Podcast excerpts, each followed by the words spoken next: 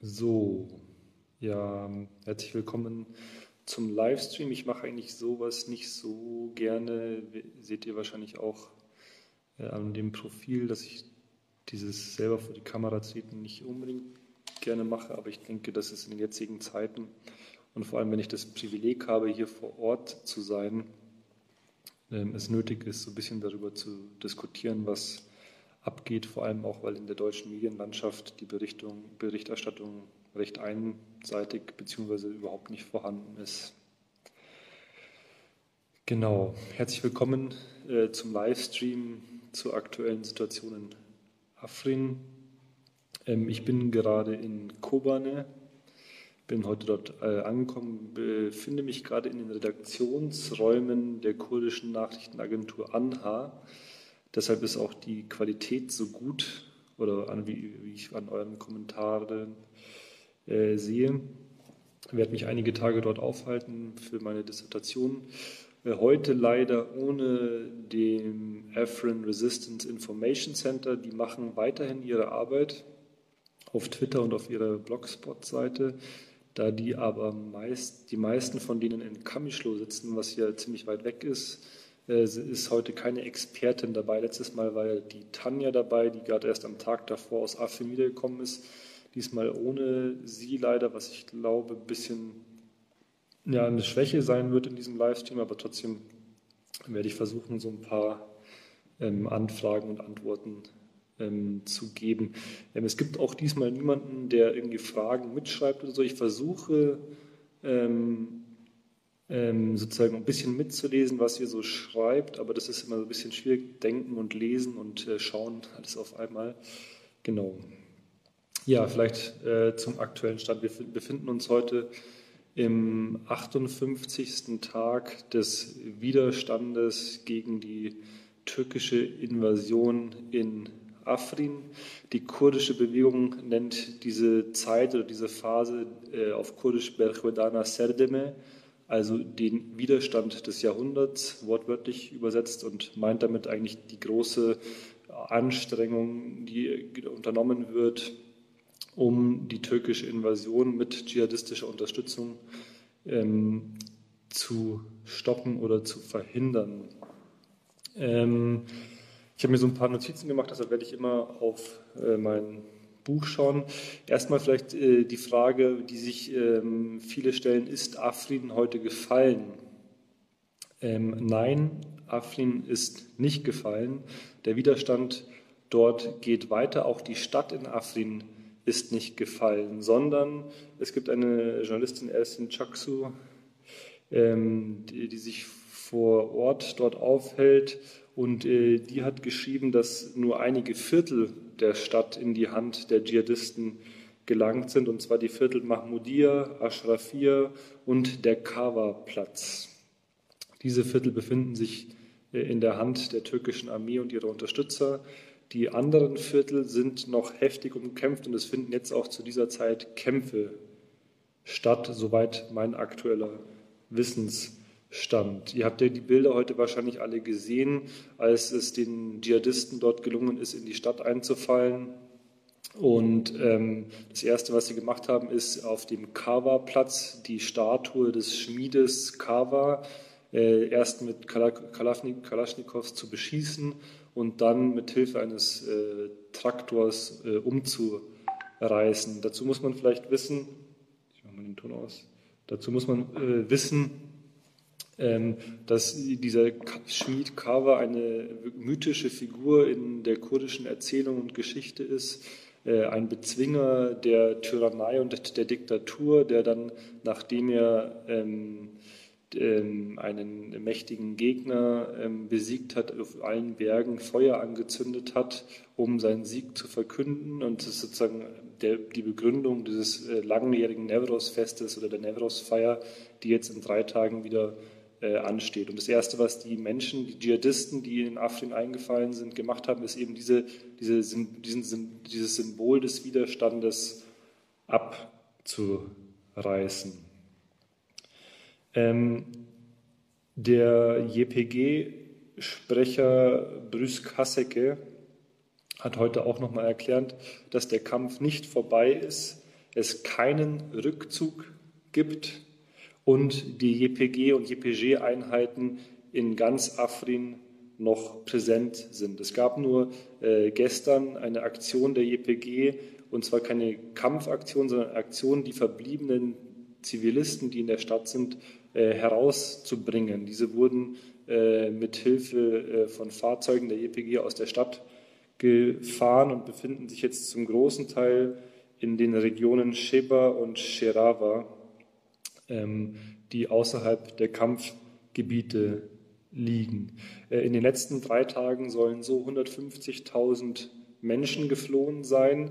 Das kurdische Rote Kreuz bzw. kurdischer Rote Halbmond heißt es hier in Kurdistan, spricht insgesamt sogar von 900.000 Menschen, die in den letzten Tagen und Wochen aus der Region geflohen sind. Wenn man dann die Nachricht liest, dass die Türkei äh, weitere drei Milliarden Euro von der Europäischen Union zur Flüchtlingsabwehr erhalten soll, ist es natürlich äh, perfide, wenn man weiß, dass sie die Flüchtlinge selbst produzieren und dann dafür Geld bekommen, dass sie dafür sorgen, dass diese nicht nach Europa fliehen können.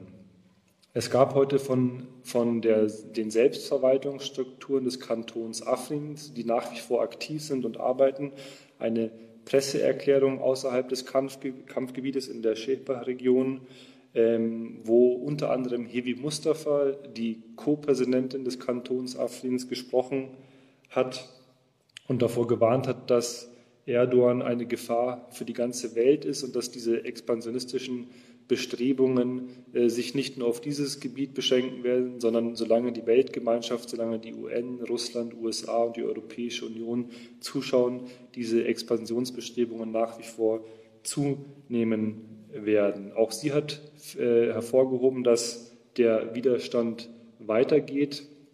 Ähm, und ähm, sie hat in einer Erklärung auch aktuelle Zahlen vorgelegt, die ähm, mich wirklich ziemlich schockiert haben. Es sind in den zweimonatigen Kampfhandlungen sind bisher 500 Zivilisten getötet und 1030 verletzt worden. Ihr habt die Bilder der letzten zwei, drei Tage ähm, wahrscheinlich gesehen.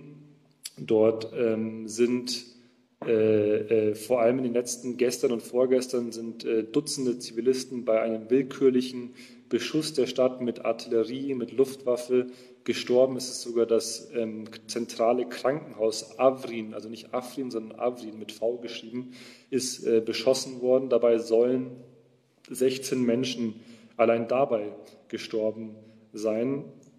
Also es ist wirklich äh, diese, dieser willkürliche Beschluss, Beschuss der Stadt, der wirklich einem, einem Massaker gleichkam, hat auch dazu geführt, dass die JPG-Führung entschieden hat, alle Menschen, alle Zivilisten, die in der Stadt sich aufhalten, zwangs zu evakuieren, sozusagen, also aus der Stadt herauszubringen äh, und an sichere Orte zu bringen, weil gemerkt worden ist, die türkische Seite äh, will so viele Zivilisten wie möglich töten, äh, um diese Region in ihrer ethnischen Komposition auch zu verändern. Dazu komme ich aber später nochmal.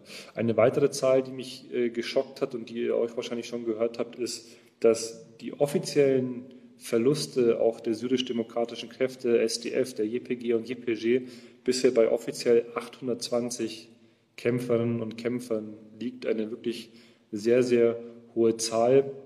Ich habe heute mit einem JPG-Pressevertreter gesprochen in einem ISA, also nicht mit äh, Mustafa Bali, dem offiziellen Pressesprecher der SDF, sondern mit einem Kollegen von ihm. Und der hat gesagt, dass der Kampf extrem schwierig war, weil äh, die schweren Waffen, die die JPG dort zur Verfügung hat, nicht zum Einsatz kommen konnten, weil die türkische Luftwaffe alles sofort bombardiert hat. Hm, was alle Seiten deutlich machen, also ich will hier nochmal ein Zitat von äh, Salih Muslim sprechen, der lange Co-Vorsitzende der PED war und jetzt im Diplomatiekorps der TEVDEM, der Bewegung für eine demokratische Gesellschaft, aus das ausgeschrieben ist. Er hat getwittert und auch nochmal auf, in der kurdischen Nachrichtenagentur ANF, ANF gesagt, ich zitiere ihn hier, der Rückzug aus einem Kampf bedeutet nicht die, Niederlage im Krieg und das Aufgeben des Widerstandes insgesamt. Der Widerstand wird weitergehen und die Kurden werden weiterhin gegen den Genozid sich verteidigen, der für sie vorgesehen ist. Der Sieg wird der Sieg der Völker Nordsyriens sein. Und alle Seiten, also sowohl Salih Muslim auch, als auch Brus Kesseke und auch Hebi Mustafa, ähm, sprechen jetzt von einer New Stage, also einer neuen Stufe des Widerstandes. Ich habe dazu heute auch Mustafa Bali interviewt, der SDF-Pressesprecher, der offizielle, ähm, in Ein Isa. Ähm, das wird wahrscheinlich morgen im neuen Deutschland kommen, der auch von einer neuen Stufe des Widerstands äh, ähm, spricht. Als ich ihn gefragt habe, was er damit meint und ob er damit auch einen Guerillakampf meinen könnte, hat er das bestätigt und hat gesagt, ja, es geht auch um einen ähm, Guerillakampf. Und äh, das passt auch dazu, dass JPG-Sprecher Bruce Kesseke gesagt hat, dass sich in allen Gebieten Afrins, also auch in den besetzten Gebieten, noch Einheiten der JPG und JPG befinden, die Widerstand leisten werden, aber wahrscheinlich nicht wie die Widerstand wie eine herkömmliche, konventionelle Armee, sondern im Guerilla-Stil und in der Guerilla-Taktik. Ich habe heute auch äh, im Gespräch mit Mustafa Bali, dem SDF-Pressesprecher, gesprochen und der hat Wert darauf gelegt zu sagen, dass es der Türkei um eine ethnische Neukomposition der Region geht. Es geht darum, die Aleviten zu vertreiben, es geht darum, die Kurden zu vertreiben, es geht darum, die esidische Glaubensgemeinschaft zu vertreiben, die, die syrianische, also die christliche Glaubensgemeinschaft zu vertreiben und in diesem Vielvölkergebiet eine äh, Monokultur herzustellen, und zwar nur noch äh, sunnitische Muslime, wahrscheinlich in, in einer dschihadistischen Variante. An der Grenze äh, an der Türkei sollen schon die Familien der ähm, äh, dschihadistischen Kämpfer warten. Es gibt sogar auch schon Berichte, dass in manchen Dörfern diese auch schon langsam angesiedelt werden. Kurz vor diesem Livestream sind Bilder um die Welt gegangen, die gezeigt haben, wie eben diese Kämpfer ähm, Geschäfte in Afrin plündern, sich äh, nicht nur Lebensmittel und Getränke aus den Supermärkten klauen, sondern auch zum Beispiel Handwerkzeug, äh, Schaufeln, Hacken oder zum Beispiel auch Bagger.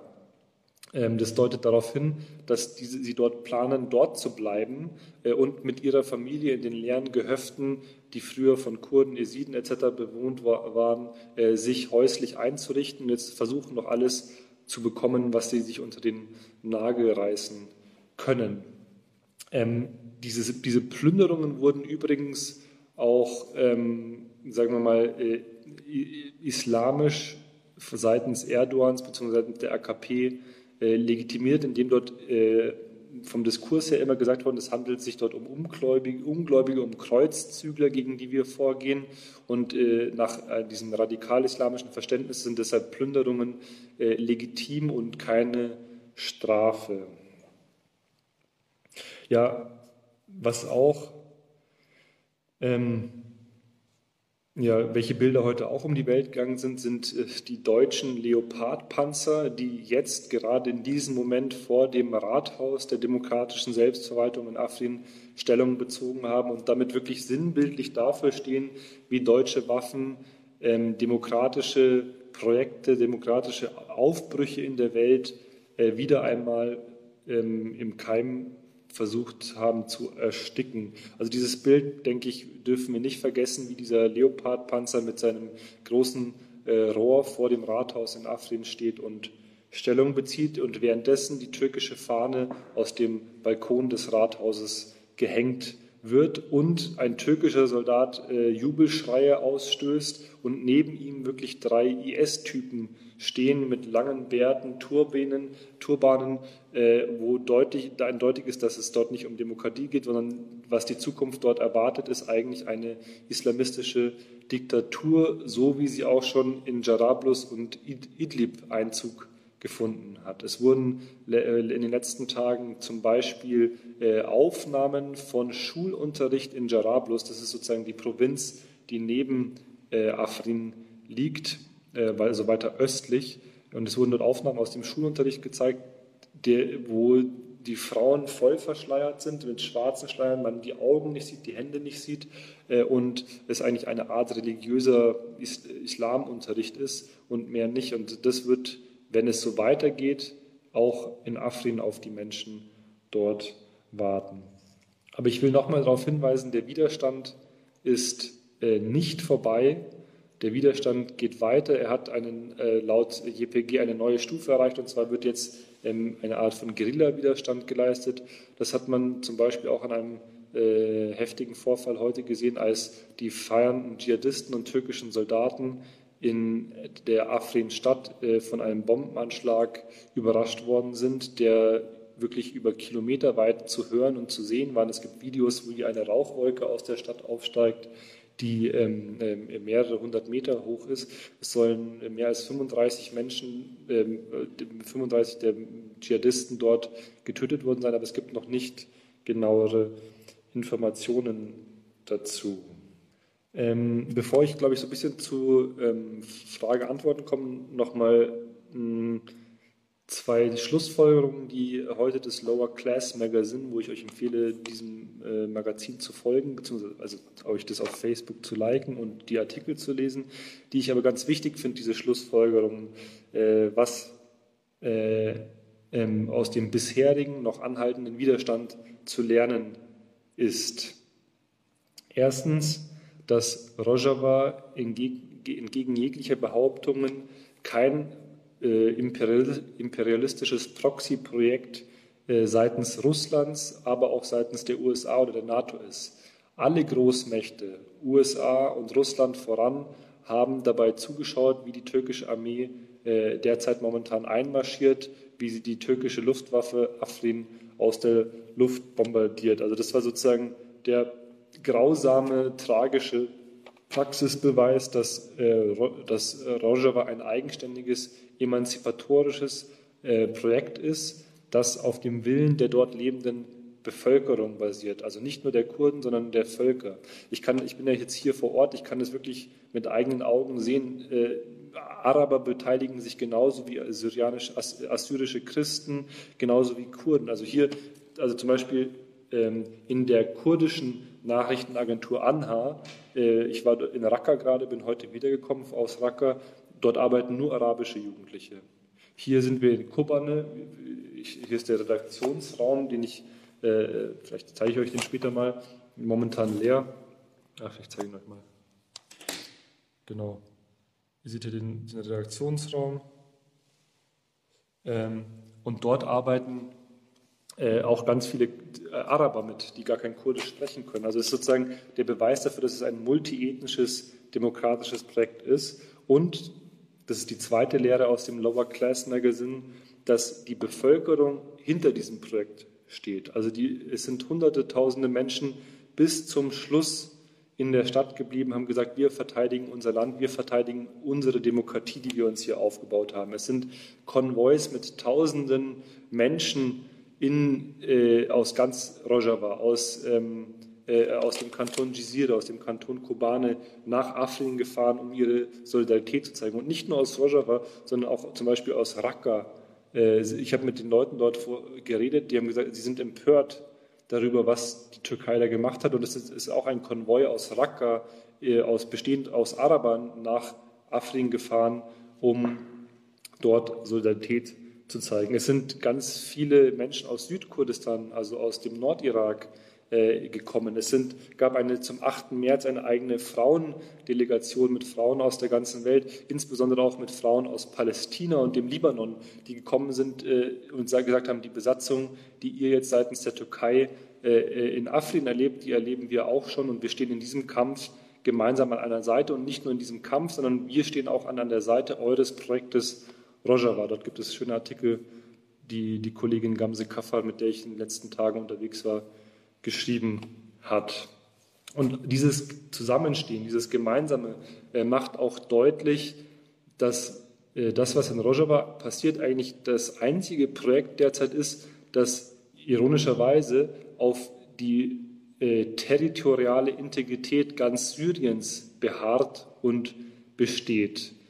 Ähm, denn mit dem Einmarsch in Afrin ist eigentlich, und da habe ich heute äh, auf der Fahrt von, nach Kobane mit einem JPG-Sprecher, also auch aus dem Presseteam, aus dem Media Center, nicht der JPG, sondern der SDF, sorry, ähm, gesprochen, hat gesagt, wenn es Erdogan gelingt, wenn es der AKP gelingt, ähm, Afrin komplett zu äh, besetzen, ähm, dann ist die äh, Spaltung Syriens eigentlich in Stein gemeißelt. Und zwar nicht die Spaltung, sondern die Dreifachteilung. Ich habe ihn dann gefragt, was meint er mit Dreiteilung? Und er gesagt, ja, es wird dann ein ähm, äh, einen Teil Syrien geben östlich des Euphrats, also dort, wo die Kurden bzw. das Projekt Rojava ist, aber auch, wo die USA präsent sind, was er kritisch gesehen hat. Ähm, es wird einen Teil Russland, Syrien geben, wo sozusagen die Assad-Regierung, das Assad-Regime ist und Russland hegemonial ist. Und es wird entsprechend der neo-osmanischen Fantasien der Türkei auch einen türkischen Teil Syriens geben. Und damit gibt es Syrien nicht mehr, sondern es sind, in, es sind diese drei Interessensgebiete aufgeteilt worden. Ja, ähm, nochmal, mm, was, was, was ich nochmal betonen will, ist, dass wahrscheinlich die meisten, die jetzt äh, zuschauen, sind aus Europa, sind aus Deutschland, wegen der deutschen Sprache auch. Ähm, es gab viel Protest. Es gab gestern eine großartige, auch zwar eiskalte, aber großartige Nevros-Demonstration in Hannover, die ihr euch bzw. wir uns alle gemeinsam erkämpft haben gegen die Repressionspolitik des deutschen Staates, gegen die Kurdinnen und Kurden. Also ein toller Erfolg. Und ich, was ich sagen will, ist, dass all diese Aktionen, das habe ich beim letzten Mal im Livestream auch schon mal gesagt, dass all diese Aktionen hier von den Menschen wahrgenommen werden. Die Leute haben ihr Internet, die Leute schauen viel Fernsehen, die Leute sind sehr, sehr politisiert, wenn man mit denen redet. Sie sind sozusagen zwangsweise politisiert, weil die Politik ihr Leben so offensichtlich bestimmt, dass man sich davor nicht drücken kann. Und die bekommen diese Aktionen mit und äh, das gibt ihnen Mut und äh, ja, auch ja, Optimismus. Jetzt, äh, vielleicht könnt ihr jetzt nochmal die Fragen stellen, Genau, hier, hey Karen, wo sind die Flüchtlinge hingegangen? Also die Flüchtlinge sind in verschiedene Richtungen geflohen. Sie sind äh, zum einen in die Shechba und Sherawa Region, das ist sozusagen äh, äh, südöstlich und südlich, äh, südöstlich und östlich von ähm, Afrin City und das ist noch in der Hand der SDF. Sie sind aber auch teilweise in syrisch Gebiet, äh, sozusagen syrisch äh, Gebiet geflohen, das von, vom Assad-Regime kontrolliert wird. Vor allem die Araberinnen und Araber und auch die ähm, ähm assyrischen Christen, die dort gelebt haben. Da geht es eher problemlos. Das Problem war bei Kurdinnen und Kurden, dass diese Angst haben, dass wenn sie in Assad kontrolliertes Gebiet fliehen, dass sie zur zwangseingezogen werden zur syrisch-arabischen Armee, SAA um, und es gibt auch Berichte davon, das ist aber nicht ganz bestätigt, dass diese Geld zahlen mussten, wenn sie in Assad kontrolliertes Gebiet fliehen wollten. Das ist aber, wie gesagt, noch offen. Äh, Zusammenarbeit zwischen der JPG und Assad. Äh, es gibt keine Zusammenarbeit der JPG und Assad. Ähm, was es gab, zeitweise wurden ähm, aus zwei schiitisch dominierten Dörfern, ähm, die auch unterhalb von Afrin liegen, sind sogenannte National Defense Forces, NDF, in die Region Afrin geschickt worden, um Widerstand äh, gemeinsam mit der JPG und den JPG zu leisten. Diese, diese National Defense Forces, äh, die dort aus dieser Region aus schiitischen Kräften bestehen, haben ein sehr gutes Verhältnis zur JPG und es liegt daran, dass die JPG ähm, denen, denen geholfen hat, als sie 2013, 14, 15 äh, von sunnitischen Dschihadisten belagert worden waren, ihre Städte belagert worden sind und die, die nur mit der Hilfe der JPG vertrieben werden konnten. Deshalb wollten die helfen. Aber es wurde mit keinem äh, äh, einziges Mal wurden syrisch-arabische ähm, Soldaten, also Soldaten der Assad-Armee, eingesetzt. Das ist äh, nicht, nicht zuletzt von Russland verhindert worden, weil sie ein Zusammentreffen, direktes Zusammentreffen von äh, SAA-Soldaten ähm, mit der türkischen Armee verhindern wollten. Ähm, bis jetzt gibt es keinerlei Zusammenarbeit oder keine Abmachung mit der, dem Assad-Regime. Genau, dann die Frage, welche Auswirkungen hat die Zusammenarbeit der SDF mit den USA auf die Popularität, auf die arabische Mehrheit? In die, die Frage verstehe ich nicht. Also nochmal, genau, Stichwort Popularität SDF. Ähm, die SDF sind, äh, sagen wir mal, sehr beliebt oder so, sehr akzeptiert, äh, auch nicht zuletzt aus dem Grund, weil äh, viele äh, Araber äh, sich selber den SDF angeschlossen haben und die Familien natürlich jetzt diese unterstützen. Ähm, ich habe mit ähm, einem wichtigen SDF-Kommandanten in Raqqa selbst gesprochen. Ähm, der hat gesagt, dass in Raqqa und Umgebung und auch in ez-Zor die SDF-Kräfte zu 85 Prozent aus Arabern bestehen. Ich war viel in diesen SDF-Basen unterwegs, weil es aus Sicherheitsgründen manchmal nicht anders ging und habe dort selber gesehen, dass dort fast keine Kurden sind. Ähm, äh, ab und zu welche, aber die meisten waren äh, Araber, die direkt aus den SDF kamen oder aus anderen äh, Rebellengruppen, die sich den SDF angeschlossen hatten. Genau, in jeder Stadt gibt es im Moment Spontan-Demos, meistens auch an den jeweiligen Hauptbahnhöfen oder Flughäfen. Das ist gut, macht weiter mit diesen Aktionen, die Menschen bekommen das hier mit. Äh, wenn ihr mal ein bisschen Runahit TV anschaut, Runahit TV ist sozusagen einer der größten Sender Rojavas, einer der größten Fernsehsender. Dort läuft eigentlich Tag und Nacht nur noch irgendwelche äh, Videos von Protestaktionen weltweit, von Melbourne äh, über die USA bis nach Tokio und natürlich aus Europa, wo die meisten Proteste stattfinden. Genau, ist die US-Armee noch in Rojava aktiv? Die US-Armee äh, hat in Rojava eine Präsenz. Also erst heute, als ich von Raqqa nach äh, Kobane gefahren bin, sind wir an verschiedensten äh, Wegen vorbeigefahren oder vorbeigekommen, in denen US-Soldaten drin saßen. Sie haben drei Flughäfen mittlerweile hier, einen hier kurz vor Kobane, die man auch sehen kann. Und derzeit bauen sie in Deir einen Flughafen, einen jeweils militärischen Flughafen. diese Präsenz wird äh, in der Bewegung, hier in der Rojava-Bewegung, ähm, diskutiert, kritisch diskutiert. Manche finden das gut, manche sehen das kritisch. Also es ist jetzt kein monolithischer Block. Was alle sagen ist, was ist unsere Alternative? Ähm, sie, wir haben gesagt, jeder, also sie, sie, sie sehen einfach, dass äh, sie in dieser Region wie, sagt, wie drückt man das? Sie sind dazu gezwungen, in einem gewissen Maße mit den USA zusammenzuarbeiten.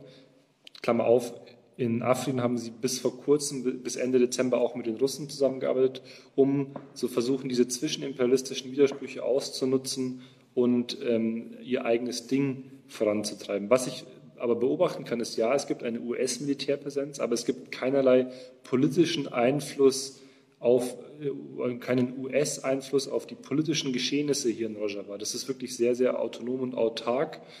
Die Frage ist natürlich, wie das in der Zukunft aussehen wird, wenn es um die Verteilung der Ölvorkommen und der Gasvorkommen in Deir Resort zum Beispiel gibt es vor allem Gas. Ähm, genau. Jetzt bekomme ich gerade die Aufforderung, wieder zu Afrin zurückzukehren. Ja, können wir machen. Irgendwie hat sich hier. Ja, ich sehe nicht so viele Fragen. Vielleicht könnt ihr ähm, einfach nur die Fragen reinstellen. Genau, wie sieht es aus mit der Wasserversorgung, ist so eine Frage. Also diese Frage hat sich ja mittlerweile relativ erübrigt, weil in der Stadt Afrin selbst fast keine Zivilisten mehr vorhanden sind, aber es war eines der Hauptprobleme äh, in den letzten zwei, drei Wochen, die Wasserversorgung aufrechtzuerhalten, weil ähm, ein Hauptdamm, der Majdanik-Damm, äh, ähm, äh, nördlich der Stadt von der türkischen Armee eingenommen worden ist und am gleichen Tag die Wasserzufuhr in die Stadt abgesperrt wurde. Das heißt, es gab kein fließend Wasser mehr, ähm, was nicht nur blöd ist für die Hygiene, sondern auch einfach hauptsächlich blöd ist für, die, äh, für das Trinken.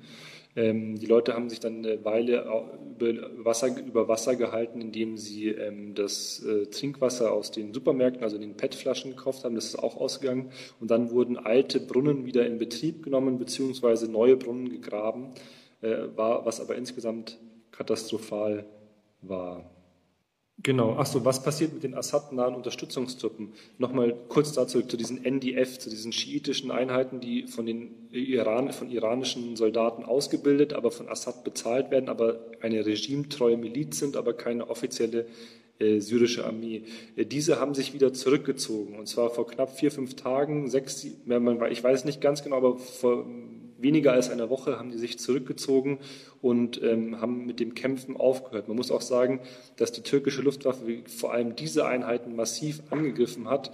Äh, es gab allein einen äh, Luftangriff, wo mehr als 50 dieser ähm, Kämpferinnen und Kämpfer getötet worden sind, und zwar im ehemaligen, in dem Gebiet, wo früher das, dieses ähm, äh, Versöhnungszentrum war, das die Russen eingerichtet hatten, ähm, und zwar Nord, äh, Nord nordwestlich der Stadt Afrin. Ähm, ich habe bin die Kollegin, mit der ich da war, die ich jetzt, mit der ich unterwegs war, Gamse Kaffer, die war die letzten drei Wochen in Afrin. Sie war eine Stunde, eineinhalb Stunden nach den Luftangriffen dort auf diese Truppen dort vor Ort und was sie gesehen hat, also sie war traumatisiert, ist nach wie vor traumatisiert, weil das, was dort passiert ist, eigentlich auch ein Kriegsverbrechen ist, aber wahrscheinlich wie so viele andere Dinge nicht aufgearbeitet werden wird. Ich versuche jetzt erstmal nur Fragen zu Afrin zu äh, beantworten, weil sonst wird es irgendwie so eine Rojava-Lehrstunde. Auf die ähm, türkisch-nationalistischen Kommentare muss man, glaube ich, nicht eingehen. Ja, sind die Kämpfer von der FSA.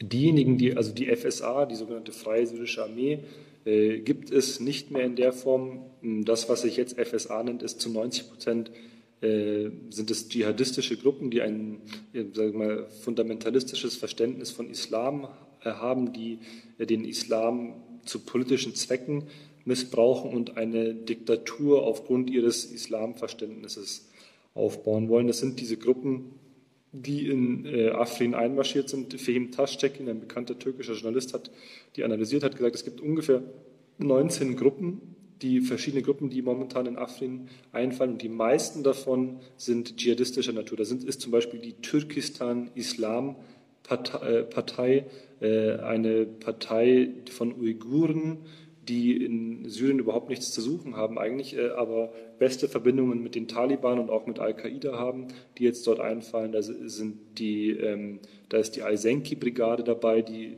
äh, zweifelhafte Berühmtheit erlangt hat, als sie im Sommer 2016 einen zwölfjährigen palästinensischen Jungen bei lebendigem Leibe den Kopf abgeschnitten haben und so weiter und so fort. Das ist sozusagen die FSA. Ich will auch etwas Kritisches ansprechen. Es sind auch ähm, kurdische Gruppen dabei, vor allem aus dem Umfeld des ENKS. Das ist ein oppositionelles kurdisches Bündnis, die ähm, eher der KDP und Barzani nahestehen. Äh, und es sollen sich viele, na, was heißt viele, einige Kämpfer, die, die dort Kurden sind, äh, unter den FSA-Truppen befinden, die jetzt zusammen mit der türkischen Armee Afrin besetzen. Eine ziemlich dramatische Situation, wenn Kurden gegen Kurden dort in dieser Region kämpfen. Aber es macht auch deutlich, dass es weniger ein ethnischer, sondern ein politischer Konflikt ist. Es geht hier um das Zusammenprallen zwischen zwei Systemen. Einem System, das auf Emanzipation, äh, Freiheit, Gleichberechtigung und Unabhängigkeit setzt und das andere eher sozusagen den Status quo erhalten beziehungsweise im Sinne der neo-osmanischen Träume der Türkei verbessern will. So, weitere Fragen. Genau. Eine interessante Sache ist auch, dass die JPG heute angekündigt hat, dass sie davon ausgeht, dass es eine ethnische Neukomposition in der Region geben soll, dass jetzt die ähm, Familien der dschihadistischen Kämpfer in den geräumten und fluchtartig verlassenen Dörfern angesiedelt werden sollen und dass die JPG bzw. die SDF auch diesen diese Menschen als militärische Ziele wahrnimmt.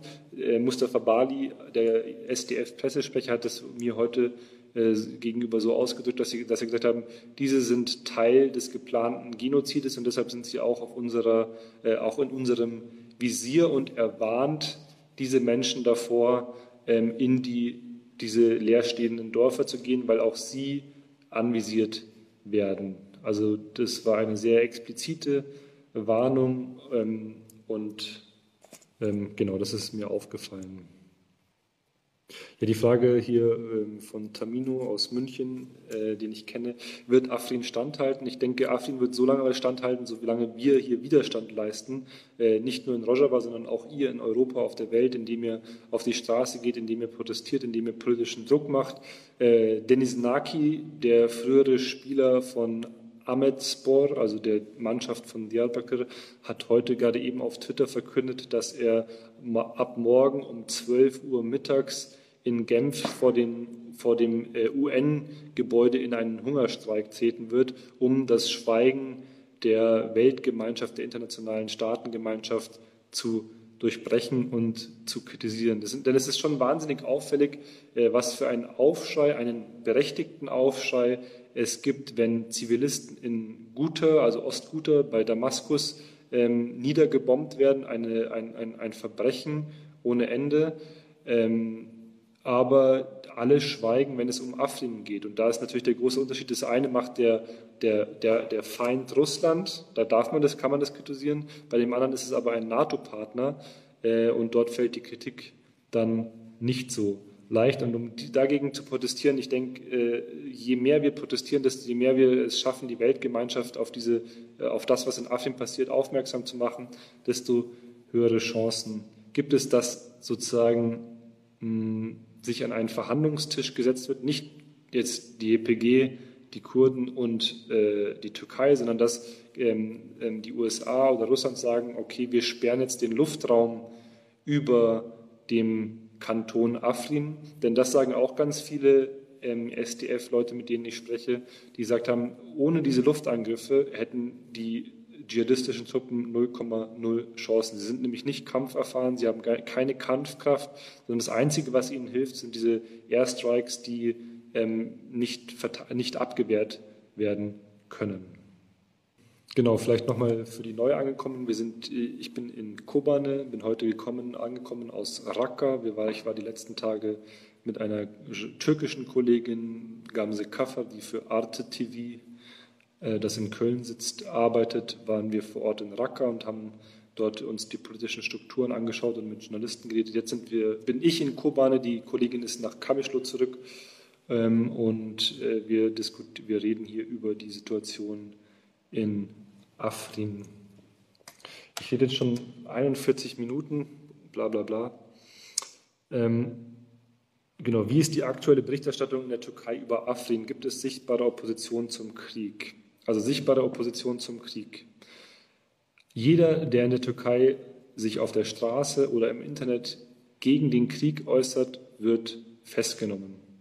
Also es gibt hunderte Festnahmen, mein letzter Stand ist mehr als tausend Festnahmen wegen Leuten, die sich im, auf Facebook oder Twitter gegen den Krieg geäußert haben. Das heißt, es wurde alles mundtot gemacht. Alle Demonstrationen, die sich gegen den Krieg aussprechen, werden entweder verboten oder zusammengeknüppelt und festgenommen die Medienberichterstattung der Mainstream-Medien in der Türkei äh, ist eigentlich nicht, also ich würde es nicht mal mehr als Medienberichterstattung bezeichnen, sondern es ist eigentlich nur eine reine Propagandaschau, die unglaublich ist. Die, es gab zu Beginn des äh, Krieges wurden die wichtigsten Mainstream-Medien und die Journalisten davon ins äh, Innenministerium eingeladen, beziehungsweise vor, äh, den, vor Binali Yildirim, dem türkischen Ministerpräsidenten.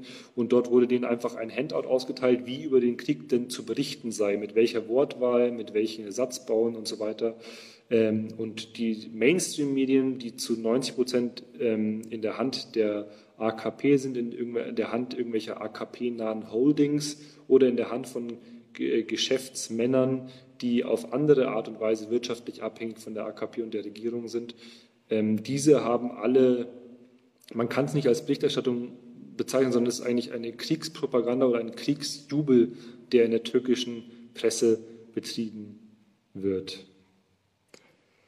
Genau, nochmal vielleicht äh, für die, die jetzt später eingeschaut haben, ähm, ich mache noch ungefähr fünf Minuten weiter. Ähm, Afrin ist nicht gefallen das äh, SDF-Sprecher und der JPG-Sprecher Bruce Kessig haben heute gesagt, eine neue, ähm, eine neue Stufe des Widerstandes wird eingeleitet, und zwar wird der Guerillakrieg äh, mit dem heutigen Tag begonnen. Natürlich sind die SDF-Kräfte in den letzten äh, Wochen äh, zurückgedrängt worden. Das habt ihr wahrscheinlich alles auf den Karten gesehen, die ihr tagtäglich beobachtet. Aber man muss sagen, dass äh, leicht bewaffnete, mit Kalaschnikows, Raketenwerfern bewaffnete Kämpfer zwei Monate Widerstand leisten gegen die zweitgrößte NATO-Armee der Welt, ist ähm, eigentlich unglaublich.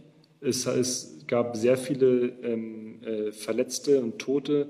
Heute hat die Selbstverwaltung Afrins bekannt gegeben, dass 820 äh, Kämpfer getötet worden sind, was wahnsinnig viel ist. Es sind dazu 500 Zivilisten, vor allem auch Frauen und Kinder gestorben und mehr als 1030 Zivilisten bisher verletzt worden. Allein 16 sind gestorben, als vorgestern das Afrin-Krankenhaus, das zentrale Krankenhaus in der Stadt Afrin, bombardiert worden ist. Also der Kampf um die Stadt kann jetzt noch äh, Wochen dauern. Ähm, Im Häuserkampf ähm, ist, sind die SDF sehr erfahren. Spätestens äh, mit Kobane und der Verteidigung und des Widerstandes von Kobane 2014 und 2015 wurden dort große Erfahrungen gesammelt. Aber auch äh, bei, der, bei dem Kampf um Raqqa äh, gibt es viele Erfahrungen im Häuserkampf. Das heißt, dieser Kampf kann sich ziehen. Ähm, die Frage, ob er wieder, also militärisch ist es sehr unwahrscheinlich, dass der Kampf auf Dauer Erfolg hat.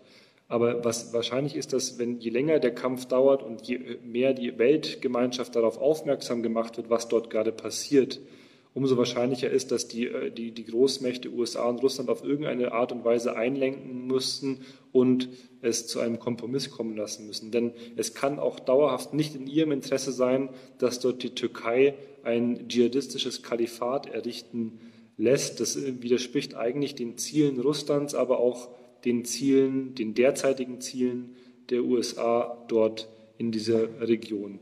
Ähm, auf beiden Seiten muss man, wird aber, werden Zugeständnisse an die Türkei gemacht aus verschiedenen Gründen. Ähm, die, äh, man will die Türkei jeweils an sich binden. Also die, Russland will, äh, hat momentan den Fokus darauf, ähm, äh, Ostguta einzunehmen und danach Idlib ähm, weitestgehend einzunehmen. Und dafür lässt man der Türkei freie, freien Lauf in Afrin. Und die USA wollen verhindern, dass die Türkei sich weiterhin den Russen annähert und damit auch aus dem NATO-Bündnis ausschert. Und deshalb lässt man ihnen freien Lauf. Außerdem haben die USA mehrfach erklärt, dass Afrin nicht ins Interessensgebiet und Einflussgebiet der USA fällt, eben weil es nicht östlich, sondern westlich des Euphrats ist.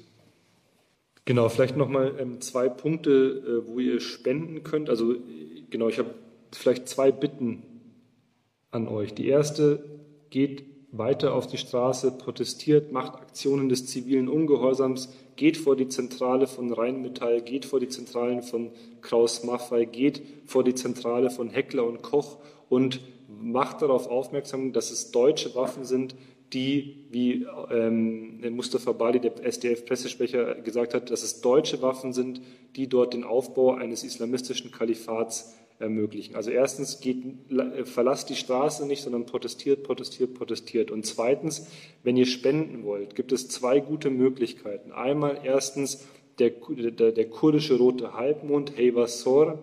Dort könnt ihr spenden. Und zweitens ähm, äh, ähm, Medico International, die eine extra Spendenaufruf, eine Spendenkampagne für Afrin gestartet hat. Also Medico International oder Hevasor. Das sind die Sachen, wo ihr spenden könnt. Aber ähm, nicht, dass ihr denkt, oh, jetzt habe ich Geld gezahlt, jetzt muss ich nichts mehr machen. Die Spenden sind zwar gut und helfen, aber wirklich hilf, helfen tut politischer Druck und dem müsst ihr alle, dem müssen wir alle gemeinsam hier in Rojava, aber auch in Deutschland, Europa, eigentlich weltweit leisten. Hier in Rojava wird er in den nächsten Tagen vor allem an den Nevros-Festivitäten geleistet. Es wird kein zentrales Nevros geben in Rojava, sondern in den verschiedenen Städten, in Kobane, in Kamischli und so weiter, werden sehr, sehr große, sehr machtvolle Nevros-Demonstrationen und Kundgebungen stattfinden. Ähm, ich hoffe, dass aus Deutschland auch noch weitere gute Nachrichten von Protesten und Aktionen kommen. Die zentrale Nevros-Feier hat ja in Deutschland gestern in, Nevros in, in Hannover stattgefunden mit 20.000 bis 30.000 Teilnehmern, wie mir gesagt worden ist, was die Menschen hier in Rojava auch sehr positiv aufgenommen haben. Ja, die Frage ist, was sagt die PKK zu Afrin? Die PKK ruft natürlich auch aus den Bergen Kandils zum Widerstand auf und sagt auch, das ist der Widerstand des Jahrhunderts auf Kurdisch Berchwedana Serdeme. Ähm, äh, genau. Äh, es kommen sehr lange Analysen von ähm, Murat Karayilan und von anderen PKK-Führungsmitgliedern, die analysieren, was es auch für äh, Rojava bedeutet, wenn äh, Afrin fällt. Es wird ein wahnsinniger Rückschlag für das demokratische Projekt hier sein, vor allem auch, wenn danach Minbic angegriffen werden sollte, so wie das Erdogan und die AKP in den letzten Tagen immer wieder angekündigt haben und sie sich anscheinend derzeit mit den USA in Verhandlungen zum Status von Minbic befinden. Die türkische Seite hat gesagt, es gibt eine Abmachung und zwar mit den USA und zwar, dass türkische und US-Sicherheitskräfte in, in Zukunft die Verwaltung der Stadt übernehmen werden. Das wurde von den USA, vor allem nachdem der bisherige Außenminister Tillerson abgesetzt worden ist, ähm, äh, nicht bestätigt, beziehungsweise gesagt, es gibt keine Vereinbarung, aber wenn jetzt Mimbic dran ist, dann ist wirklich das ganze Projekt Rojava und die demokratische Autonomie, die demokratische Selbstverwaltung in massiver Gefahr. Vielleicht nochmal dazu zu sagen, dieses ist kein kurdisches Projekt, was wir hier ist, hier ist. Ich bekomme das hier tagtäglich mit. In den Redaktionen, die ich besuche für meine Dissertation, sitzen ähm, äh, ganz viele Araber, Christen. Ähm, als ich in Rojava angekommen bin, war äh, der erste, den ich kennengelernt habe, war ein, ein assyrischer Christ, der für die JPG dort kämpft und der mit einem großen Kreuz um den Hals äh, in der Region die ganze Zeit unterwegs war. Das heißt, es ist ein multiethnisches, ein primär politisches Projekt und kein kurdisch-ethnisch-nationalistisches, nationalstaatliches Projekt. Genau das Gegenteil, das ist der Fall. Genau, jetzt rede ich 51 Minuten. Es waren wieder sehr viele Leute dabei. Ähm, es gibt, ich bin kein Journalist, ich bin politischer Aktivist und Wissenschaftler. Ich sehe mich ganz explizit nicht als äh, Journalist, ähm, das will ich nochmal betont haben, sondern ich bin jemand, der viel liest und sich informiert und ein paar Quellen hat, aber ich bin kein Journalist, auch wenn ich ab und zu journalistisch arbeite. Ich bin noch äh, mehrere Wochen in Rojava. Vielleicht machen wir in den nächsten Tagen wieder einen Livestream, je nachdem auch wie die Entwicklung ist dann hoffentlich ähm, zusammen wieder mit dem Afrin Resistance Information Center geht auf die Webseite dieser ähm, wirklich gut arbeitenden äh, Initiative, die in Kamischlo und Afrin selbst sitzt und informiert euch darüber. Ähm, ihr könnt euch bei Ismail Küppeli informieren, ihr könnt euch auch bei Tobias Huch informieren. Nur zur Info, Tobias Huch, äh, wir, ihr wisst, dass wir politische Differenzen haben. Äh, aber äh, Tobias Huch äh, hat erstens diesen Livestream wieder geteilt und zweitens auch angeboten, dass das nächste Mal der Livestream über sein Profil erfolgen kann. Das habe ich noch aus politischen Gründen abgelehnt, aber wahrscheinlich um mehr Aufmerksamkeit zu erlangen für die Sache könnte das auch das nächste Mal über Tobias Huch gehen, auch wenn man ähm, viel kritisieren kann, was er macht. Ähm, ja, ich hoffe, ihr habt noch einen, äh, ja, was heißt schönen Abend, aber einen Abend, der ähm, von weniger schlechten Nachrichten geprägt ist, als heute früh der Fall war. Ich ähm, nochmal die Aufforderung, verlasst die Straße nicht, äh, lasst nicht locker.